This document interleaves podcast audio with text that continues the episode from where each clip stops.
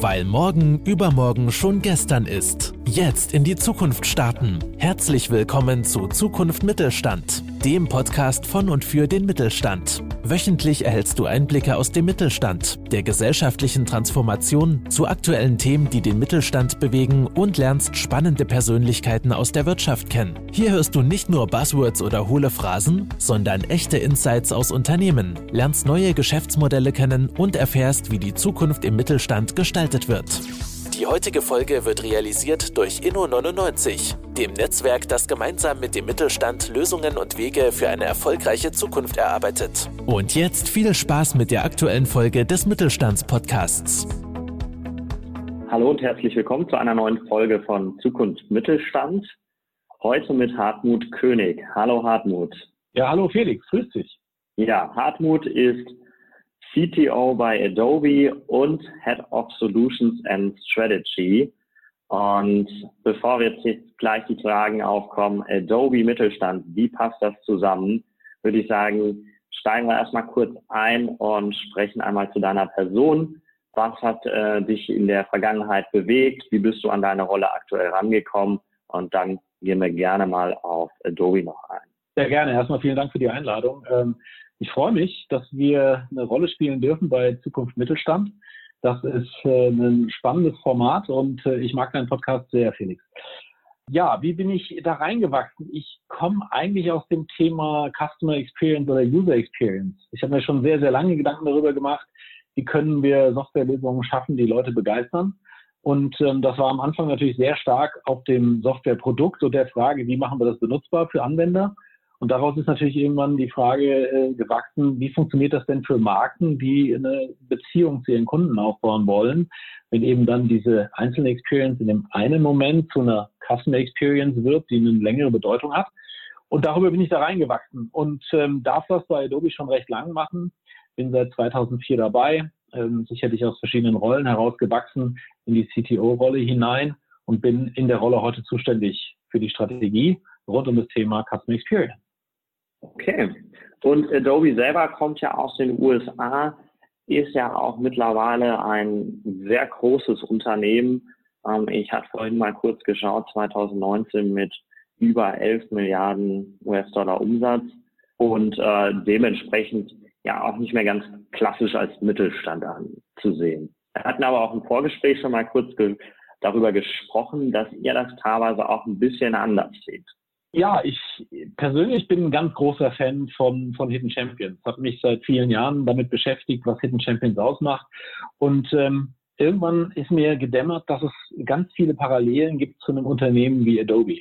Hidden ist natürlich eine große Frage bei so einer starken Marke und doch äh, ist es in Deutschland sicherlich so, dass Marken wie Photoshop oder Acrobat sehr viel wirkmächtiger sind als die Marke Adobe, sind in den Köpfen der Leute drin.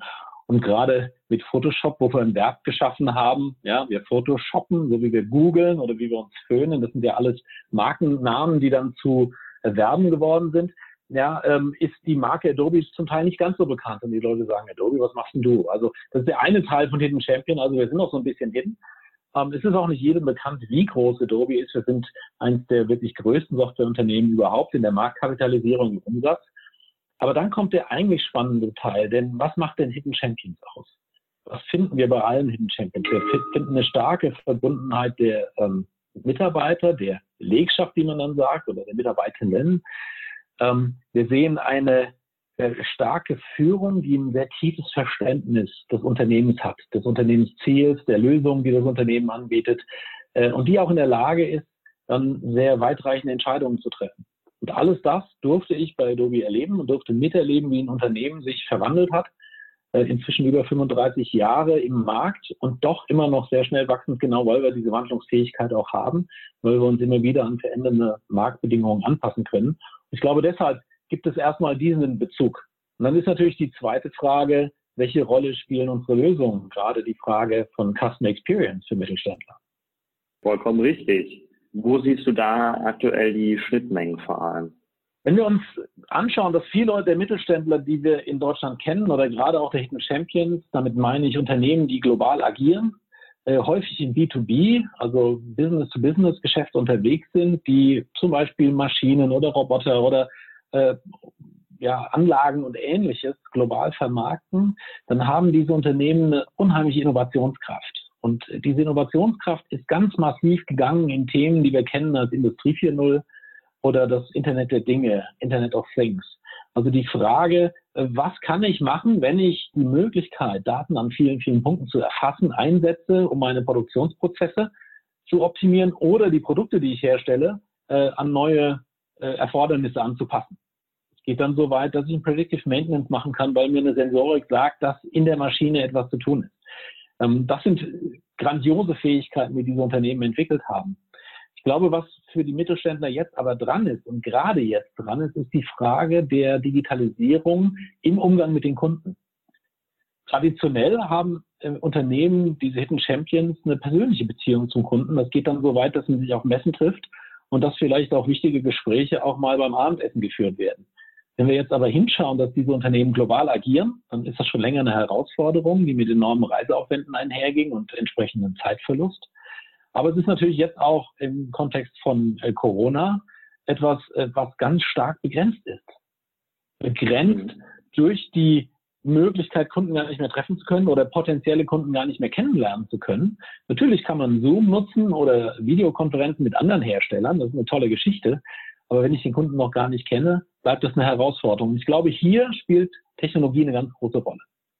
Wie habt ihr denn selber das Thema Digitalisierung wahrgenommen? Also was du ja ansprichst, ähm, letzten Endes anzufangen, Kunden zu digitalisieren oder auch letzten Endes mit Daten anzufangen zu arbeiten, setzt ja voraus, dass ich da als Unternehmen auch erstmal die Grundlage geschaffen habe. So, mhm. Du sprichst natürlich ganz richtig an. Corona ist ja natürlich auch ein Katalysator ein Stück weit gewesen, aber war Corona eher ein Katalysator dafür, dass wir halt jetzt wirklich anfangen, über Customer Experience aufgrund der digitalisierten Daten zu sprechen? Oder ist Corona, da habe ich oft so den Eindruck für, mehr ein Katalysator dafür gewesen, digitaler sich überhaupt auch aufzustellen? Also wie habt ihr vielleicht auch als Adobe in den letzten 10, 15 Jahren das ganze Thema Digitalisierung in Deutschland auch miterlebt im Mittelstand? Und was, wie sieht das eurer Meinung nach auch im Vergleich vielleicht zu anderen Ländern aus? Ich glaube, es, Digitalisierung ist ein derartig unscharfer Begriff, dass man ähm, immer noch mal genau hinschauen muss, was denn eigentlich gemeint ist. Wenn wir Politiker und Politikerinnen über Digitalisierung reden hören, dann geht es um WLAN an den Schulen oder äh, Breitbandverkabelung, die natürlich äh, wichtige Infrastrukturmerkmale sind, sozusagen die, die Straßen, auf denen dann äh, digitale Projekte fahren sollen. Aber dann ist die zweite Frage, um welche digitalen Projekte geht es? Und da will ich gar nicht sagen, dass das eine die große Bedeutung hat und das andere hat keine Bedeutung. Ähm, was ich aber wahrnehme, ist, dass gerade beim Entwickeln digitaler Geschäftsmodelle die Amerikaner gerade massiv die Nase vorne haben. Das sehen wir in der Plattform Economy. Es gibt eben äh, in der Plattform Economy eine starke Tendenz dahin, dass äh, the winner takes it all, dass es am Ende nur einen Anbieter geben wird, der die gesamte Plattform zur Verfügung steht. Und wenn man die Wachstumskurven von äh, Amazon und Alibaba anschaut oder wenn man sich die Rolle, die Uber zumindest vor Corona gespielt hat, anschaut oder auch andere äh, solche Marktplätze, dann fehlt es sicherlich aus Europa heraus und aus dem deutschen Mittelstand heraus an solchen Ideen. Kann man sagen, müssen wir ein digitales Geschäftsmodell schaffen und muss das dann eine Plattform-Economy sein? Es ist eine, eine spannende Frage, äh, die ich nicht einfach beantworten kann. Was ich aber erzählen kann, ist von einem Softwareunternehmen, nämlich meinem eigenen, von Adobe. Wir hatten vor zehn Jahren auch kein digitales Geschäftsmodell. Mag ein bisschen absurd auf den ersten Blick klingen, weil wir ja Software hergestellt haben, die ist ja mal per Definition digital. Aber verkauft haben wir sie wie äh, Sauerkrautdosen oder ähm, Schnellhefter, äh, quasi äh, indem wir äh, die Software in Boxen gepackt haben, die Boxen in Geschäfte gestellt haben. Das war dann eben der Mediamarkt und der Apple Store. Und dann konnten Kunden dort diese Software kaufen und zu Hause installieren. In der Folge haben wir unsere Kunden nicht gekannt. Äh, wir waren sehr zyklisch im Geschäftsmodell, weil wir eben diese Boxen auch zyklisch produziert haben, beziehungsweise neue Softwareversionen zyklisch produziert haben. Und ähm, Innovation war da immer auch eine Herausforderung, die immer an der Frage hing, was kann ich denn in die nächste Box noch mit reinschaffen? Jetzt haben wir das verändert und haben gesagt, was wäre denn für Adobe ein digitales Geschäftsmodell? Und sind auf ein Modell gekommen, das eine Subscription, also eine Miete von Software beinhaltet. Und in diesem Modell haben wir jetzt eine direkte Kundenbeziehung. Das heißt, Kunden kaufen die Software auf unserer Webseite, Kunden kommunizieren mit uns direkt. Das heißt, wir wissen sehr viel genauer, wer unsere Kunden sind. Und wir bieten eben nicht nur ein Stück Software an, sondern wir bieten eine ganze Infrastruktur, die über das Stück Software hinausgeht für unsere Kunden und können deswegen sehr viel enger mit unseren Kunden zusammenarbeiten. Heißt, Digitalisierung kann ganz verschiedene Facetten haben. Und wenn wir jetzt zu deiner Frage nochmal zurückkommen, wie nehmen wir Digitalisierung wahr? Nochmal, ich bin begeistert von der Innovationskraft, die wir sehen, wenn es um das Thema Industrie 4.0 angeht. Das wird in der deutschen Schreibweise, also Industrie mit EE statt mit Y, global verstanden als etwas, wo Deutschland führend ist. Die Fähigkeit, Internet of Things zu nutzen, um unsere Produkte besser zu machen, da sind wir top. Das können wir richtig gut. Und ich hatte das Vergnügen, vorletzte Woche ein neues Werk, hoch computerisiert, hoch roboterisiert, voll mit Sensorik, äh, von einem ähm, Hidden Champion besichtigen zu dürfen. Wir wurden da herumgeführt und da gehen einem die Augen über, was die leisten. Wirklich digital. Der gesamte Produktionsprozess ist perfekt digital abgebildet. Der digitale Twin, alles das existiert. Das ist perfekt. Und jetzt, glaube ich, ist aber dieser nächste Schritt zu sagen, wie bringe ich diese Kompetenz jetzt auch nochmal in den Markt? Wie erreiche ich meine Kunden schneller? Und das ist wichtig. Jetzt wird man sagen, na, wir kennen doch unsere Kunden. Ja, also mir hat mal einer gesagt, ja, wenn ich mich digitalisiere, verkaufe ich trotzdem nicht mehr Turbinen. Das ist genau die Frage. Kennen wir tatsächlich die Kunden und äh, gehen wir auf die veränderten Kauf, auf das veränderte Kaufverhalten dieser Kunden ein? Ja, die Einkäufer beim Kunden sind heute zu einem guten Teil jünger als die Geschäftsführer und Vorstände der Anbieterunternehmen.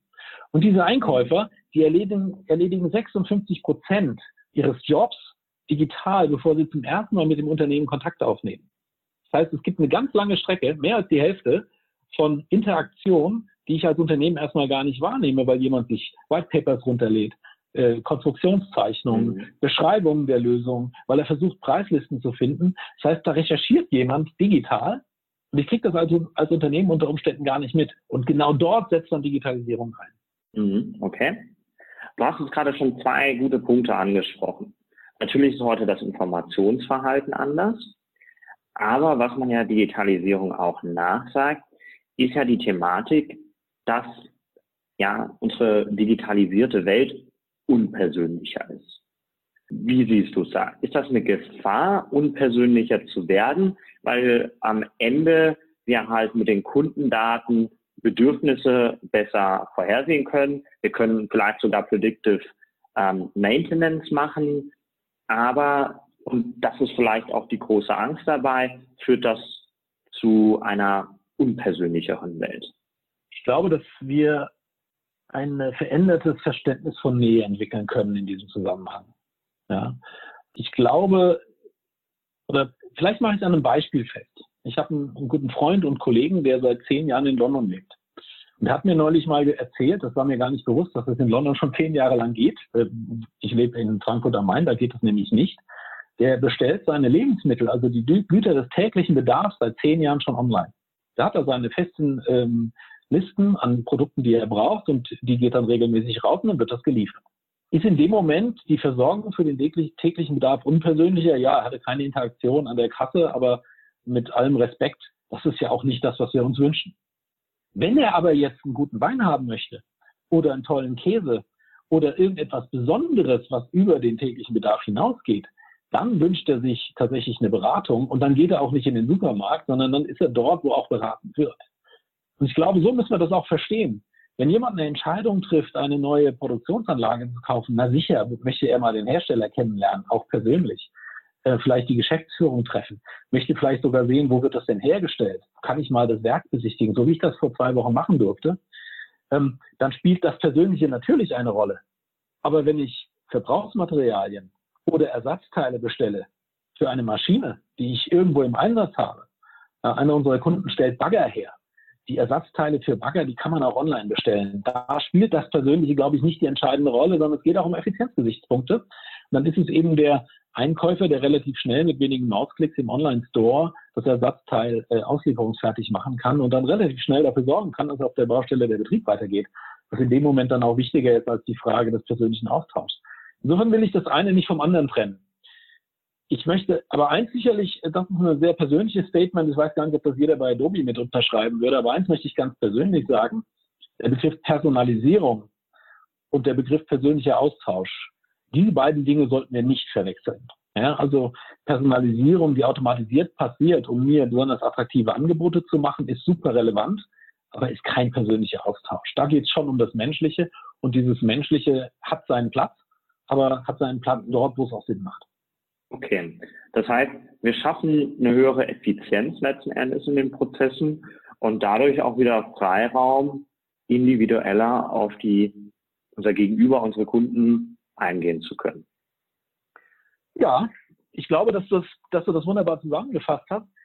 Und ich glaube, es gibt aber noch diesen zweiten Punkt. Ja, also während wir hier ja diesen Podcast aufnehmen, teilen wir uns hier über Zoom und das funktioniert ja wunderbar, weil wir uns ja auch schon kennengelernt haben. Wenn wir jetzt sagen, kann ich mit Zoom eine Messe ersetzen, stellen wir sehr schnell fest, dass das nicht funktioniert. Denn wie kriege ich denn erstmal ganz viele Leute in mein Zoom-Meeting rein? Ja, das äh, ist etwas anderes als der Besuch eines Messestandes. Und zweitens, wenn ich ein Zoom-Meeting habe mit ganz vielen Leuten, dann redet einer und alle anderen hören zu. Das ist nicht das Verhalten auf einer Messe zum Beispiel oder auf einem Kongress oder einer anderen Veranstaltung, wo ich Kontaktanbahnung mache. Dort möchte ich vier Augengespräche führen oder sechs Augengespräche. Und dazu sind klassischerweise solche Medien gar nicht so gut geeignet.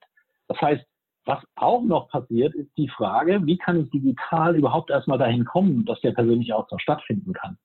Also Effizienz, ja, aber auch Ermöglichung von Austausch. Und da geht es um die Frage, wie kann ich dann auch Marketingansprache automatisieren? Wie kann ich ein frühes Interesse eines Kunden, der auf meiner Webseite zum Beispiel ein White Paper herunterlädt, wie kann ich das nutzen, um diesen Kunden gezielter mit weiteren Informationen zu versorgen, ihn in meine Marketingstruktur mit aufzunehmen, um dann irgendwann so weit gekommen zu sein, dass er sagt, jetzt nehme ich mir auch die Zeit. Ja, 56 Prozent hatte ich gesagt, sind noch digital, aber jetzt nehme ich mir die Zeit für das Zoom-Meeting und dann mache ich mal eine halbe Stunde One-on-One -on -One oder wir haben sechs oder acht Augengespräche und wir tauschen uns mal darüber aus, was tatsächlich der Bedarf ist und ob das entsprechende liefernde Unternehmen auch tatsächlich liefern kann. Und ich glaube, da geht es um eine Ermöglichung oder eine Anbahnung dieses Kontakts.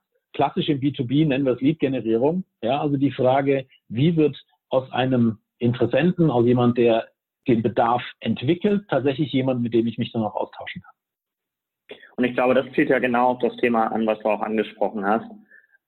Customer Experience oder User Experience im ganzen Allgemeinen, ähm, die da zukünftig einfach viel, viel wichtiger wird ähm, und einfach einen sehr, sehr hohen Stellenwert haben wird in allen Bereichen. Ja. Hast du Beispiele dafür, wie sowas zum Beispiel im Vertrieb funktioniert, wo User Experience einfach durch den Einsatz halt ähm, auch einen besseren Output generieren kann? Absolut. Ähm, ich, also sicherlich müssen wir unterscheiden. Wir reden ja erstmal mit Mittelstand auch sehr, sehr pauschal. Dann habe ich mal den Begriff Hidden Champion eingeführt habe gesagt, das sind häufig B2B-Unternehmen. Da gibt es natürlich ganz, ganz unterschiedliche Konstellationen. Wir unterscheiden ja Business to Business, wir entscheiden Business to Consumer und dann gibt es eben noch das, was wir B2B to C nennen, also dieses äh, über den Handel verkaufen von Produkten. Und jedes braucht natürlich, jeder dieser Prozesse braucht eine eigene Ansprache. Ähm, Beispiele, warum dort Customer Experience funktioniert, sind eigentlich relativ einfach zu übersetzen, wenn wir uns einfach mal im Alltag beobachten. Viele von den Zuhörern werden vermutlich Amazon oder Otto.de oder andere Portale nutzen, um ähm, Dinge zu bestellen. Das heißt, wir, nutzen selbstverständlich sehr hochentwickelte, sehr performante, sehr intelligent gebaute digitale Lösungen, die uns eine gute Experience bieten. Und Experience ist hier ein ganzheitlicher Begriff. Ich betone immer, dass Amazon noch nicht mal besonders hübsch ist. Und ich persönlich empfinde noch nicht mal die Suche innerhalb von Amazon besonders effektiv. Aber bei Amazon kann ich mit einem Klick bestellen. Das heißt, ich muss nicht nochmal meine äh, Kreditkarte raussuchen und die Nummern da abtippen. Ich muss nicht nochmal meine Adresse zum 97. Mal schreiben, sondern ich kann das immer auf einmal tun. Ja? Also User Experience, Customer Experience ist ja ein ganzheitlicher Begriff. Eine gute Logistik, ein gutes Zurücksenden, wenn es nicht geklappt hat und so weiter. Das sind alles Dinge, an die wir uns gewöhnt haben. Minimalstandards. Ich sage immer, die beste Experience, die ich einmal hatte, mache ich zum Maßstab von allem, was in Zukunft passiert. Ja, Beispiel aus Deutschland, MyTaxi oder jetzt äh, Free Now. Ähm, als ich zum ersten Mal, nachdem ich zum ersten Mal die MyTaxi-App benutzt habe, habe ich alle Telefonnummern von Taxi-Services gelöscht auf meinem Handy. Weil ich gesagt habe, entweder das oder gar nicht. Ich möchte nicht mehr dahin, da anrufen, irgendwelche merkwürdigen, sorry, liebe Taxiservice-Mitarbeiter, irgendwelche interessanten Leute am Telefon haben, die mich, die, die äh, dreimal nachfragen, ob sie die Straße auch richtig verstanden haben, und dann kommt das Taxi doch nicht pünktlich. Und ich kann als Alternative eine App nutzen, die mir das alles bietet. Und diesen Anspruch habe ich doch jetzt an alles. Diesen Anspruch habe ich doch jetzt an anderer Stelle. Den Anspruch, dass es so gut ist wie Amazon, dass es so personalisiert ist wie Netflix, dass es so smart und intelligent ist wie mein Taxi, die habe ich eben auch, wenn ich Software einkaufe, Maschinen einkaufe, Ersatzteile bestelle, ja, einen Termin ausmache zum Ölwechsel am Auto. Das ist doch mein Maßstab geworden. Und deswegen hat gute Experience einen Impact. Jetzt hast du gefragt nach guten Beispielen. Ich hatte es schon gesagt, die Firma Liebherr ist, glaube ich, ein ganz tolles Beispiel, weil sie so typischerweise jeder sagen würde, naja, also so einen großen Grubenbagger oder so einen großen Muldenkipper, den kaufst du doch nicht irgendwie online. Natürlich nicht. Aber eben die Ersatzteile, die Schmierstoffe, die Renewables, also alles das, was dazugehört, das kaufe ich dann vielleicht doch im Online-Shop. Und dann noch so intelligent wie äh, bei Liebherr umgesetzt, dass dort, wo ich mich registriere und Liebherr weiß, welche Produkte ich habe, ich auch gleich die richtigen Produkte angeboten kriege, die richtigen Ersatzteile und nicht mehr in komplexen Ersatzteilkatalogen suchen muss. So ein bisschen wie bei Apple, ja. Wenn ich mein iPhone habe und meine Apple Watch, dann weiß ich im Apple Store, wenn ich das äh, scanne, äh, dass der, das Teil, zum Beispiel das Armband von der Watch, tatsächlich zu meiner Watch passt. Und genauso kann das Liebherrlein. Oder ein ganz anderes Beispiel, äh, die Firma Pino aus Hamburg. Das ist ein Hersteller von ähm, Bedarfen für Massagefirmen ähm, äh, oder für ähm, ähm, Physiotherapiestudios und so weiter. Also die haben äh, Faszienrollen und Matten und Handtücher und natürlich Gels und Cremes und, und so weiter. Ja? Ähm, die online gegangen sind mit einem Shop und ähm, diesen Shop einfach eröffnet haben ähm, und wirklich digital diese Dinge vermarkten und einen riesigen Erfolg, richtig großen Anteil an ihrem Umsatz entsprechend auch online machen. Und die einfach gemerkt haben, man muss es einfach mal tun. Man muss es einfach mal ausprobieren. Man wird sich wundern, wie gut das läuft. Und die hatten die ersten Monate gar keinen, gar keinen Business-to-Business-Bereich, sondern es gab genau einen Shop. Da können du und ich, Felix, ja, wir können beide dort bestellen, wenn wir was brauchen. Äh, und die Profis haben da auch bestellt. Und das hat erstmal niemandem gefehlt. Ja, weil es ist oft, wir denken so kompliziert, aber es ist oft so einfach. Es ist einfach so smart gemacht, wie Amazon oder Otto oder wer auch immer ähm, der, der Lieblingshändler ist. Und äh, es ist aber am Ende ein Business-to-Business-Angebot für Spezialisten bis hin zu hochkomplexen, konfigurierbaren Massageliegen. Ähm, und ich wusste gar nicht, wie äh, kompliziert dieses Business sein kann. Okay. Jetzt hast du ja schon mal ein paar tolle Beispiele genannt. Warum glaubst du, tun sich viele Unternehmen trotzdem so schwer, sich darauf einzulassen? Weil wenn ich mich im Web umschaue, die wenigsten Webseiten, ähm, sage ich mal, kommen annähernd an die User Experience von Amazon an oder an andere Beispiele. Ähm, mhm. manchmal kann man ja von Glück reden, wenn es Unternehmen gibt, die überhaupt eine Webseite haben. Und das sind ja auch durchaus Hidden Champions, die ja. ähm, international auch auf einem hohen Level ähm, agieren, ähm, trotzdem aber teilweise nicht mal eine Webpräsenz haben. Oder wenn ja. sehr bescheidener. Ja. So eine Webpräsenz, die vielleicht noch dafür da ist, den Bewerbern den Weg in, in die Firmenzentrale zu weisen, aber die eigentlich sonst nicht aussagekräftig ist. Ja, das ist auch mein Eindruck. Warum tun sich Unternehmen schwer? Ähm, es gibt natürlich so dieses dieses Risiko, dass man sich auf Erfolg aufruht, ausruht. Ja, denn vielen dieser Unternehmen geht es ja hervorragend. Ja? Also äh, die sind ja deshalb auch Hidden Champions und im wahrsten Sinne Champions, weil sie überaus erfolgreich sind. Und sie haben einfach ähm, von einer Globalisierung profitiert in einer Art und Weise, die wir in den 90er äh, frühen 2000er Jahren nicht voraussagen konnten. Sie haben von der Industrialisierung ganzer ähm, Regionen der Welt profitiert, natürlich ganz vorne äh, China, aber natürlich auch die Industrialisierung anderer Regionen, wo eben der Bedarf an Industrieprodukten, an spezialisierten Gütern und so weiter sehr, sehr groß war und vielleicht deswegen gar kein Handlungsbedarf ähm, entwickelt. Nummer eins. Nummer zwei ist durchaus eine Herausforderung bei der Frage, wie sind die Strukturen im Unternehmen? Diese Veränderungsprozesse, die ich da beschrieben habe, sind durchaus ganzheitlich. Es ist nicht damit getan zu sagen, Marketing kümmert sich jetzt mal um das Digitale, dann ist es genauso eine Vertriebsaufgabe. Es ist aber auch eine Aufgabe für die Serviceabteilung äh, und äh, für sämtliche anderen Bereiche, selbst für die Produktion. Äh, natürlich nicht Marketing zu machen, sondern die zu digitalisieren. Und wenn ich diese ganzen Bereiche aufzähle, dann laufen die am Ende des Tages in der Unternehmensleitung zusammen. Das heißt, in der Geschäftsführung. Und wenn die Geschäftsführung offen ist für Digitalisierung, auch das durfte ich vor zwei Wochen erleben, durfte da jemanden kennenlernen, der trotzdem auch schon ein gewisses Alter erreicht hat, extrem flexibel über Digitalisierung denkt, der einfach gesagt hat, wir müssen uns als Unternehmen da weiterentwickeln, um auch die nächsten 10, 20, 40 Jahre als Familienunternehmen weiterentwickeln zu können und erfolgreich sein zu können.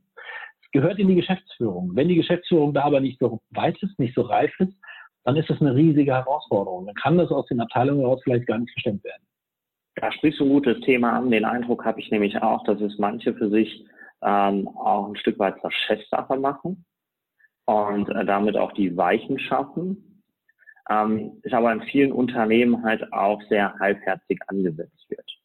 Also ich mhm. glaube, viele Unternehmen, was halt auch missverstanden wird, Digitalisierung, haben wir auch schon drüber gesprochen, kann sehr viel sein, je nach Bereich auch unterschiedlich ausgelegt. Ähm, aber Digitalisierung ist ja nicht das Thema, was mich von heute auf morgen als Unternehmen komplett umkrempelt. So. Das heißt, das ist ja auch ein Prozess, den ich letzten Endes dahinter habe. Und das ist auch Zeit, die ich mir als Unternehmen geben muss, ja. um davon auch die Früchte zu tragen. Jetzt, jetzt glaube ich dir nochmal zwei Minuten von deinem Podcast und spreche nochmal kurz und äh, noch immer an der Oberfläche über die Veränderung von Adobe. Wir haben also vor etwa zehn Jahren gesagt, wir werden das Modell, wie wir Software vermarkten, grund, grundlegend verändern.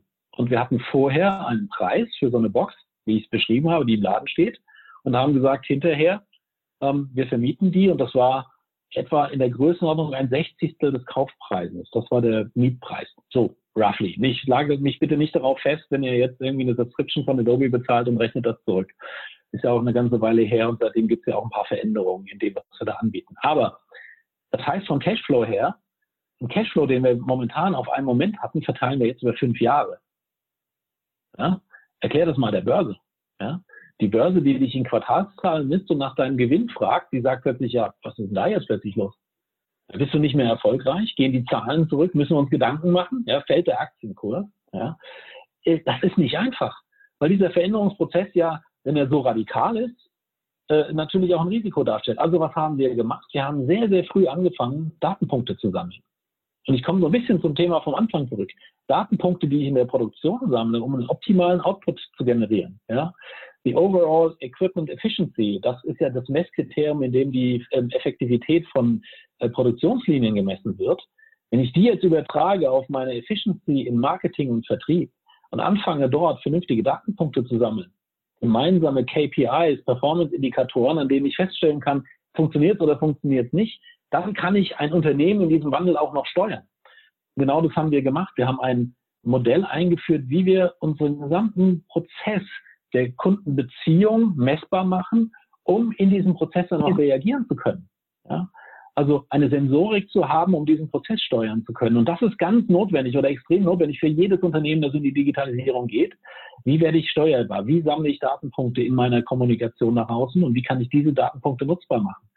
Und kann ich irgendwann feststellen, dass ein Online-Event genauso effizient ist oder eine bessere Kosten-Return-Rate äh, hat im Vergleich zu der klassischen Messe, in Klammern, die gerade gar nicht stattfinden kann und auch wenn, es die dann mal wieder gibt, kann ich äh, es hinbekommen, die richtigen Kunden anzusprechen und Streuverluste zu vermeiden dort, wo mein Angebot äh, vielleicht den Kunden sowieso nicht interessiert hätte und kann ich so eine Effizienz steigern und gute Ergebnisse erzielen. Und ich glaube, das ist äh, eine Geschichte, die dazugehört. Wie stelle ich mich auf, zu sagen, ich möchte das, aber zweitens, wie setze ich es dann um, um die Risiken, die da in, damit einhergehen können, zu managen? Oder die Herausforderungen, die auf der Strecke kommen werden. Denn das ist ja kein langer, ruhiger Fluss. Mhm. Also jetzt hast du auch ein, ein wichtiges Thema angesprochen. Wir sprechen über Datenpunkte, die wir sammeln, miteinander in Verbindung setzen und so Learnings daraus ziehen. Viele Unternehmen haben ja auch die Herausforderung, dass sie gar nicht genügend Datenpunkte letzten Endes sammeln können. Und natürlich auch eine Plattform eine sehr gute Lösung sein kann, über generell ähm, ja verschiedene Datenpunkte sprechen zu können und da bessere Indikationen, also dass man auch von anderen lernt, ohne direkt Zugriff auf andere Daten zu haben.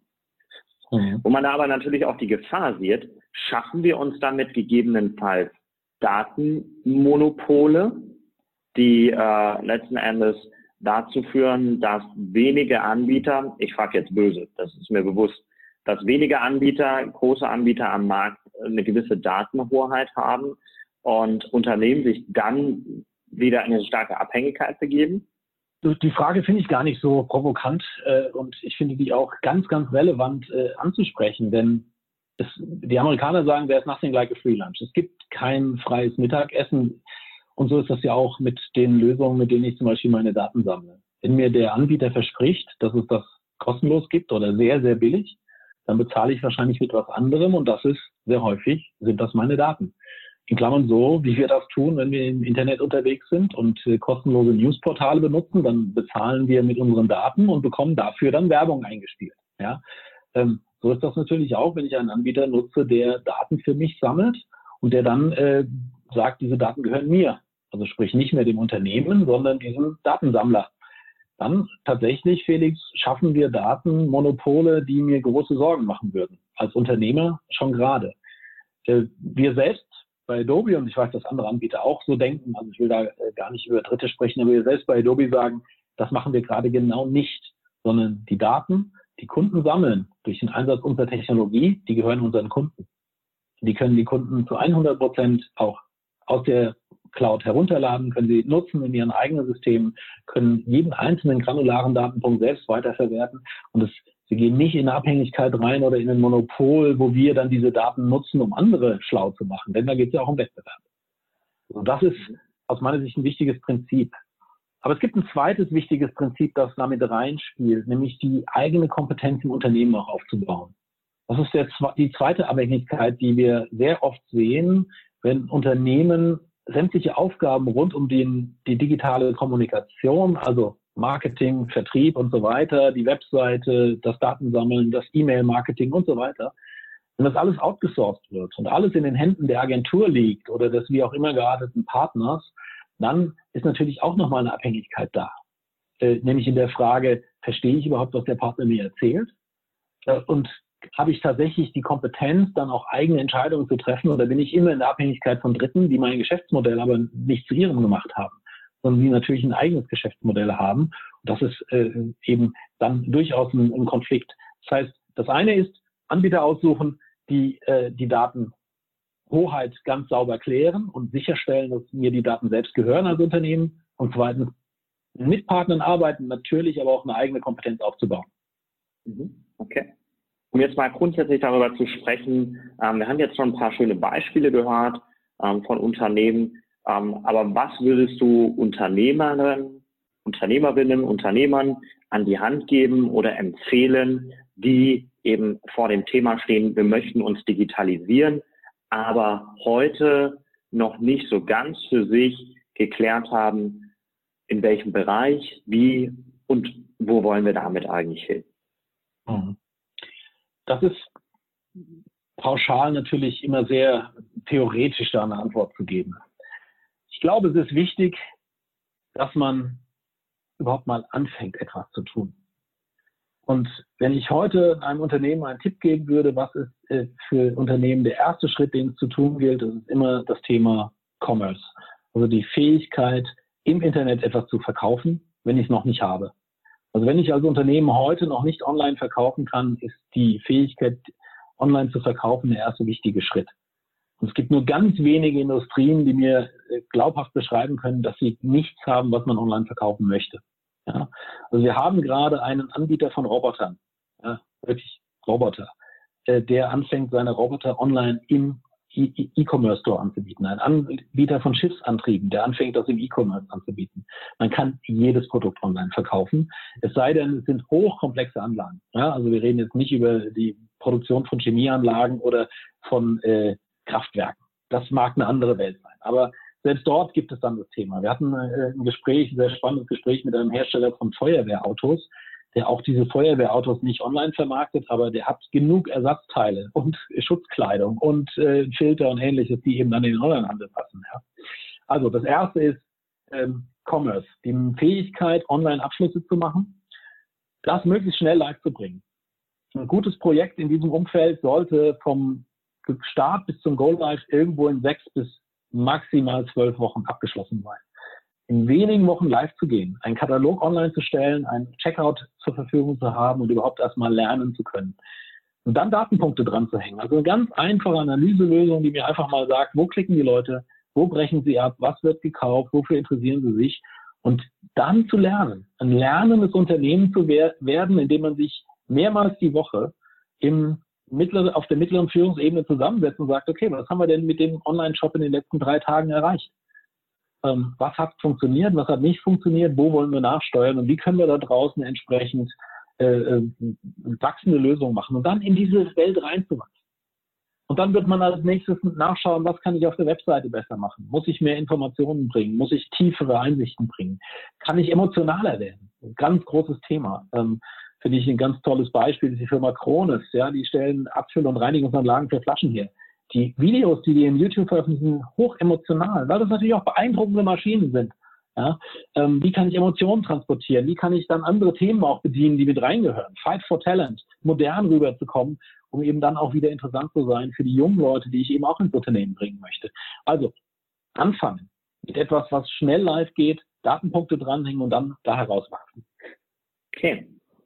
Ja, vielen Dank dafür die Einblicke und auch die Einblicke in Adobe und die Entwicklung in den letzten Jahren. Ich glaube, da war auch einiges mit dabei, jetzt gerade auch am Ende nochmal, für jeden, der sich gerade vor der Frage steht, was können wir im Unternehmen denn letzten Endes machen, da letzten Endes den Entrance über ja, mit den wichtigsten Bereichen im Unternehmen, nämlich wie generieren wir Kunden, wie halten wir Kunden, letzten Endes reinzugehen, davon zu lernen und davon das Unternehmen weiterhin auszubauen im Digitalisierungsbereich. Vielen Dank, Felix, für den wunderbaren Austausch. War mir eine Freude. Vielen Dank und alles Gute. Alles Gute.